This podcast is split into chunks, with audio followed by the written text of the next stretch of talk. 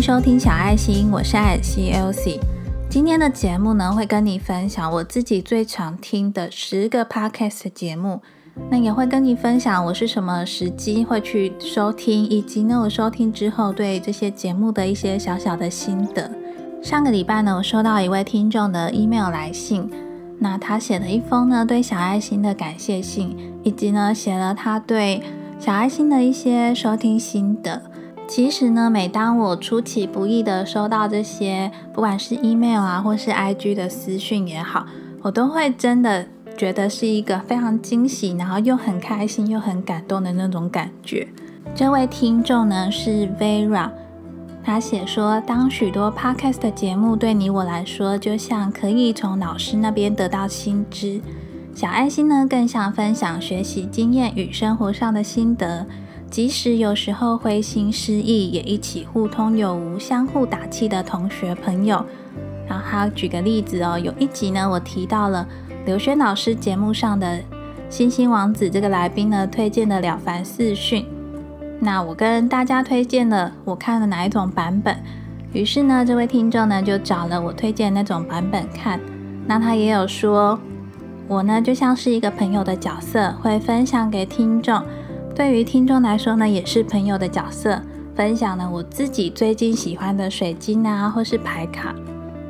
我们呢都需要老师，但也缺少不了同学朋友。不会说哪个比哪个重要，都有不同的价值。我想你应该需要，也很想知道我的想法，听了应该会很开心，给你一点支撑。感谢你的分享。希望 Vera 不介意我把信中的某些文字呢分享给现在正在收听的听众们，因为我真的觉得你把小爱心这个节目的定位呢写得非常的恰当。我自己呢从来都没有想要当什么老师，应该说呢一直都是以朋友的这个身份呢去陪伴着大家收听的。所以之前呢，不管我是在工作上失意啊，或者是自己身体有状况。这些很私密的事情呢，我反而呢不太喜欢在社群媒体里面分享，但是呢，我却想要分享在 Podcast 上面跟大家说，因为这里就像是我的一个树洞吧。听众呢跟我之间是不碰面的嘛，可是呢，我却知道每个礼拜呢都有一些人在等着我上传新的节目，我自己呢也非常珍惜这样子的互动。所以呢，每当有人真的写 email 啊，或者是私讯我的时候，不管是关心我啊、问我问题、鼓励我的话，我都收到，而且呢，我都觉得真的远方呢，默默的都有人在关心着小爱心，真的非常的谢谢你。那今天的节目呢，想要跟你分享的呢，就是我自己最常听的十个 podcast 节目。今天推荐的这些节目呢，都是我自己平常真的会收听的，然后呢，也算是排行榜上面的节目，所以呢，其实也都小有名气了，也许你也都听过了。第一个呢，要推荐的节目呢，就是讲投资理财的股癌。股癌呢，真的是我从他去年刚开始节目没多久，我就开始收听到现在。每周呢都会上传两集，那都是三跟六更新。这个节目呢算是我追最久的一个节目。为什么推荐《古癌》这个节目呢？有几个特点。第一个呢就是主持人谢梦工的语速呢非常的快，所以如果你是一个喜欢那种很紧凑节奏的人，听他的节目呢会觉得整个语调很流畅啊，然后讲的也都非常的顺畅。那再来呢？它跟其他我们一般看到的投资理财那种节目不太一样，就是它不会报名牌，也不会报个股，可是呢，它会分析整个市场的趋势。在听节目的时候啊，也是会有非常多的专有名词啊，或者是一些个股的名称听不懂。不过呢，就是一种听气氛的。那我最喜欢的呢，就是它最后面的 Q&A 问答时间。不过我想呢，古癌真的是一个。算是蛮厉害的节目，所以呢，大部分的人应该都听过这个节目，甚至呢也是他的听众。那第二个要推荐的节目呢，也是我固定都会长期收听的，就是唐启阳老师的《唐阳鸡酒屋》。唐老师呢，虽然是一个星座专家，但是呢，我觉得他有点颠覆我们小时候啊，把世界上分为十二种人的这种想法。在《唐阳鸡酒屋》这个节目里面啊，我最喜欢就是两种系列，一个系列呢就是聊宫位的系列，那另外一个系列呢就是暗黑系列。老师可能会讲一些，比如说连续杀人犯啊，然后剖析一下他的心理状态跟他的成长背景。那这两个系列呢，都是我自己非常爱听的。如果啊你也是想要透过占星呢来了解自己，那我也非常建议你听《唐阳鸡酒屋》。前面这两个节目呢，是我每一集都必定收听的。那接下来分享的八个节目呢，我可能没有到每一集都收听，但是呢，也算是很常收听。那可能呢，我也会挑时机来选择。第三个推荐的节目呢，是下一本读什么？这个节目呢，其实我才刚开始收听不久，而且呢，我跟这个节目相遇的时机呢，是从第一百集的。瓦基选择从台积电离职的五个原因这一集开始听起，不得不说我是被标题吸引进来的。那吸引进来之后呢，我才发现，哎，这个节目已经有一百集的内容了。那就想要了解一下这个节目在讲什么。也是因为听了这个第一百集啊，才知道这个主持人呢，他其实原本没有这么爱看书，但是呢，因为看书改变了他人生很多的观念啊。所以呢，他才想要开始分享他所看书的一些心得。那也写了一个部落格，是阅读前哨站。我是听了这个一百集之后啊，然后我就觉得你这个节目不错，所以呢，我就开始去听他之前之后的节目。那几乎呢都是在聊书跟讲书的内容。不过我觉得比较特别的是，因为可能这个主持人呢是男生。男生跟女生选书的方式很不一样，所以呢，看他的节目里面啊，通常都是有一些我可能一开始就会下意识排斥掉的那种比较硬的书，但是呢，可以透过他对这本书的分享啊，然后让自己觉得，嗯，到底有没有兴趣要去找这本书来读吧，真的蛮符合他自己。部落格阅读前哨站的这个概念，所以如果呢你自己也是一个很爱看书的人，可是呢不知道要从什么书开始挑起，那你也可以听听看他的节目，然后呢去选书，或者呢你是一个本来不太爱看书的人，但是也想要让自己自我成长，然后呢走向阅读这条路的话，可能呢看一本书对你来说负担比较大。那你也可以透过呢听 podcast 的节目这种比较轻松的方式，来听听看这些书到底对你有没有办法产生共鸣、产生兴趣。第四个我要推荐的节目呢，就是表姐必请。表姐必请呢，算是我如果想要有点娱乐性质啊，可能不是想要多启发自己、多自我成长的时候，会在洗碗的时候放出来听的那种 podcast 的节目。因为我觉得丹尼表姐啊，她的节奏也算是非常快的。然后呢，有时候她讲出来的话又蛮好笑的。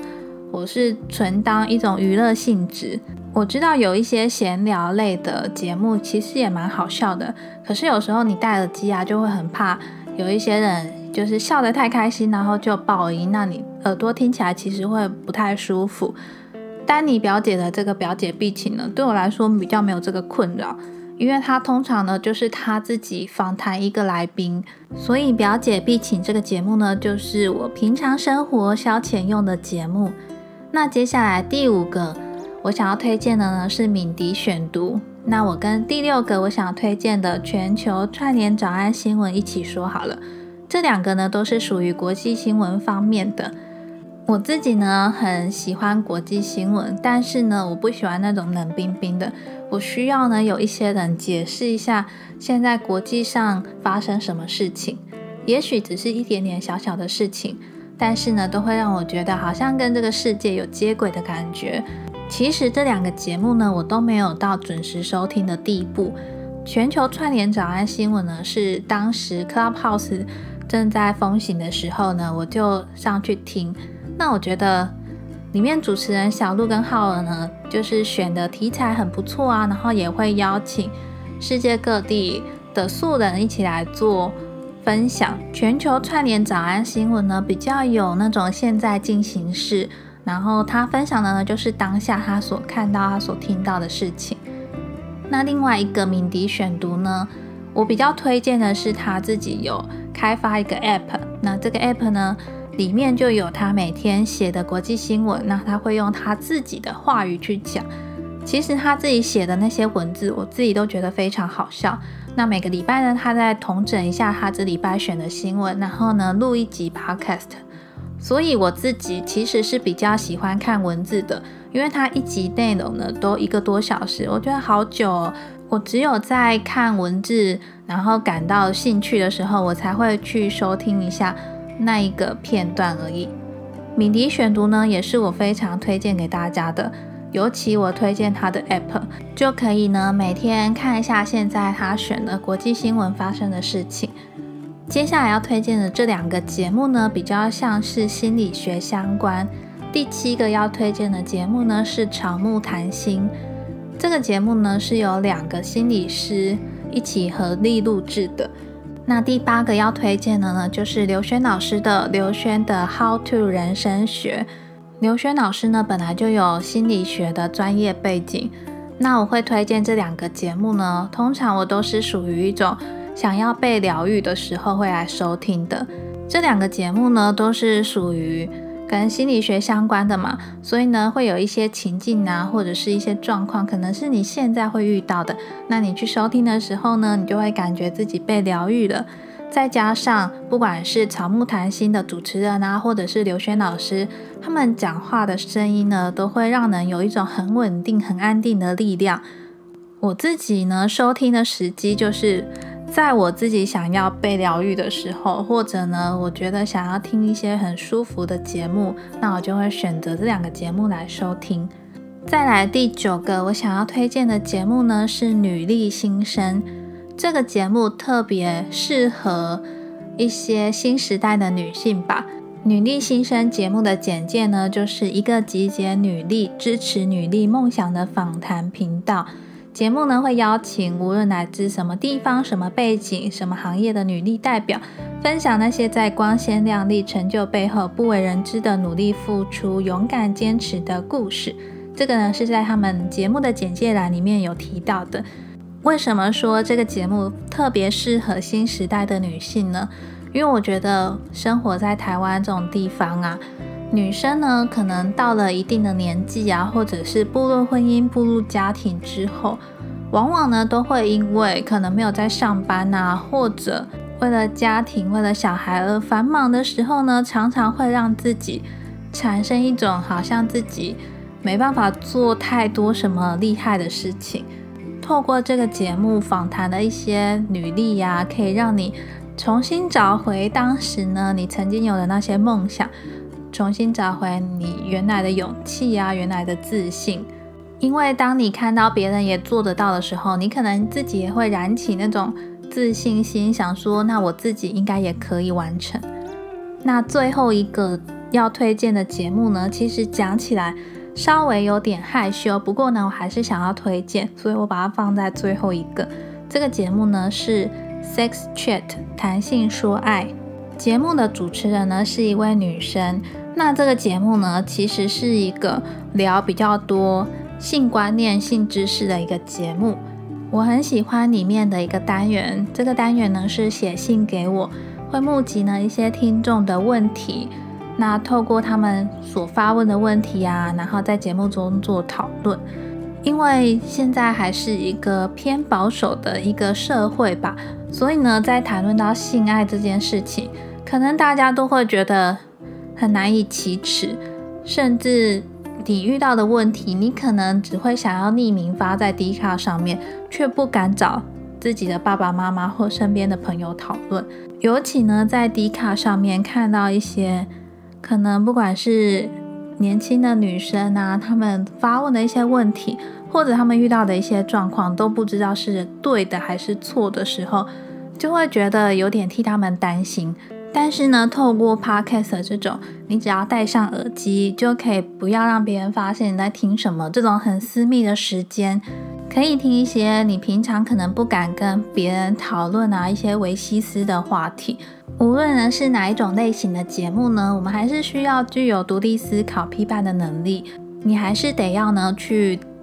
自己去判断什么才是正确的价值观。以上呢就是我所推荐，然后我自己也很常听的十个 podcast 节目。那如果呢你有其他你觉得也很适合推荐给大家，或者是推荐给我收听的话，也非常欢迎你留言告诉我。之前呢在小爱心一周年的时候有一个问卷，那那个问卷呢有问大家说，除了小爱心之外，你有没有其他想推荐的 podcast 节目？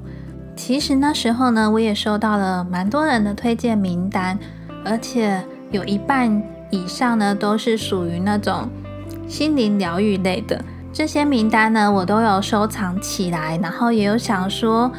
哪一天呢要好好的去听一下这些节目，因为我自己其实呢最常听的就是以上我推荐的那些节目。那对于比如说灵修类啊，或者是心灵疗愈类的节目呢，